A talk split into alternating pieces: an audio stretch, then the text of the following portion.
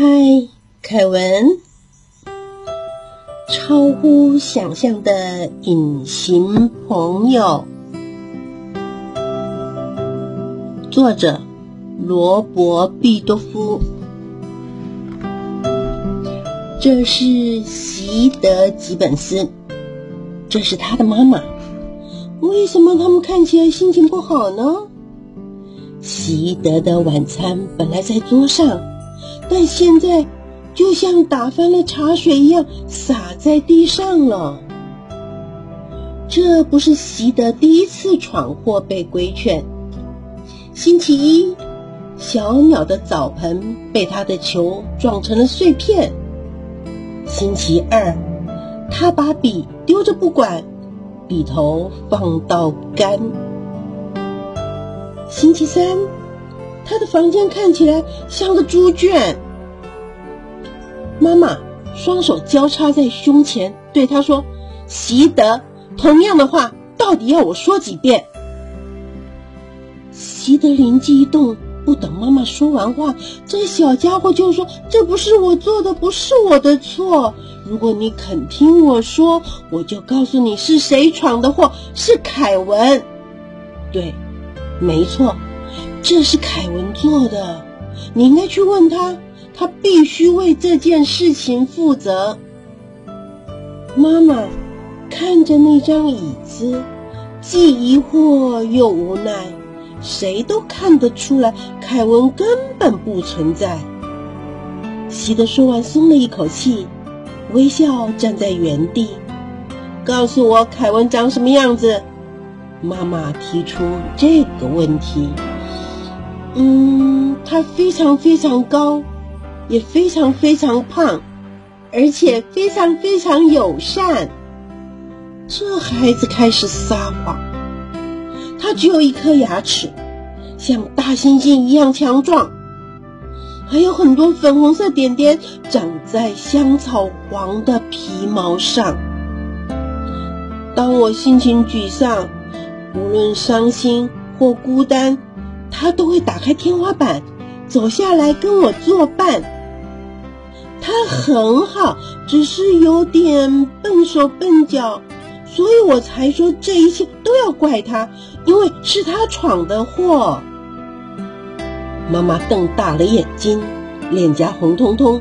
够了，西的，这些谎话我不想听，不要再把错。都推给想象的朋友，你现在就回房间，好好反省。气呼呼的习德走上楼梯，换上有小熊图案的睡衣。他在黑暗中坐着，心情还是好不起来。这时，天花板的那扇门慢慢打开，在那一瞬间，门缝透出一道光。习得非常确定，光的颜色是粉红和香草黄，有一点兴奋，也有些紧张害怕。他深深吸了一口气，决定往上爬。当他爬到上面，眼前的景色真是令人着迷。看看天空，简直像……黄金一样美丽，树干是紫色的，树叶竟然是果冻软糖，花朵不止大，还散发不可思议的芳香。云朵的形状像星星，彩虹布满了小圆点，瓢虫的身上有条纹，雄蜂的身上是斑点。诶，它是谁？好像见过那张脸，凯文，你是凯文！喜得大叫，真不敢相信你竟然真的存在。你和我画的一模一样，一定就是你。我们要当最好的朋友，整天玩在一起。凯文微微笑，拉起习德的手。他们就在这片奇妙的国度里走呀走，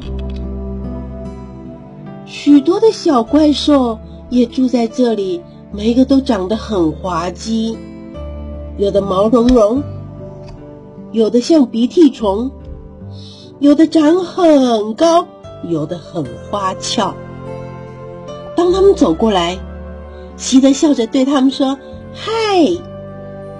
但这些奇异的小怪兽都对他视而不见，好奇怪！大红怪、小蓝怪，还有那个圣形怪，他们只跟凯文打招呼，仿佛习德不存在。我不得不说，这令人有点担心、害怕。习德冒出一个想法。这个想法似乎有点大胆，聪明还不必守规矩。隐形的习得等于超级好玩又有趣。你知道我在担心什么吗？你懂我的意思吧？如果没有人可以看见他做坏事，也没有人会告状，所以他在墙上乱画。地板也一样。他拿水管攻击小狗，还把母鸡吓破胆。他在床上跳啊跳，在门上荡啊荡。他拔下凯文新笔的笔盖，放着不去管。点心时间到了，隐形的习得，哎，往右边看看。你就知道他又做了什么。他把点心摔在地上，凯文还来不及收拾，地上也还没清干净。他的爸爸正好走进厨房，发现门板已经松脱，无法固定。爸爸的脸颊变得红彤彤，真是够了，凯文！你现在就回房间，好好反省。凯文经过席德身旁，席德刚好看见他的眼角流下一滴蓝色眼泪。忽然，席德觉得自己一点也不聪明，他根本不能算是好朋友，简直糟糕透顶。他走上楼，看到凯文躲在被子里。洗得非常难过，也充满了歉意。凯文，洗得小声说：“请你不要哭，是我太自私，太可恶，真的很抱歉，害你被处罚。我一定会加倍努力去弥补。”于是，洗得把墙壁和地板刷洗干净。他帮小狗把毛梳整齐，也安顿好母鸡。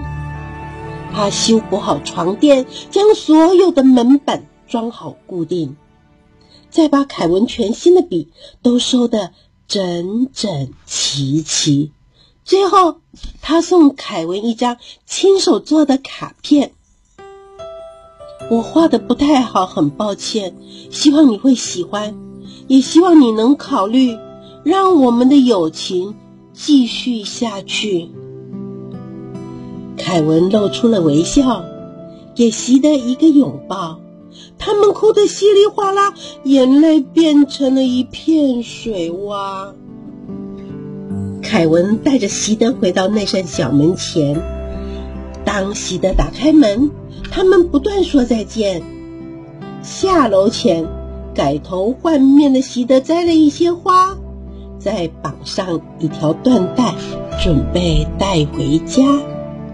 席德回到房间，马上换了衣服，跑下楼的时候，他将花朵紧紧抱住，跑过一个又一个房间，找遍全家，最后终于在厨房找到妈妈。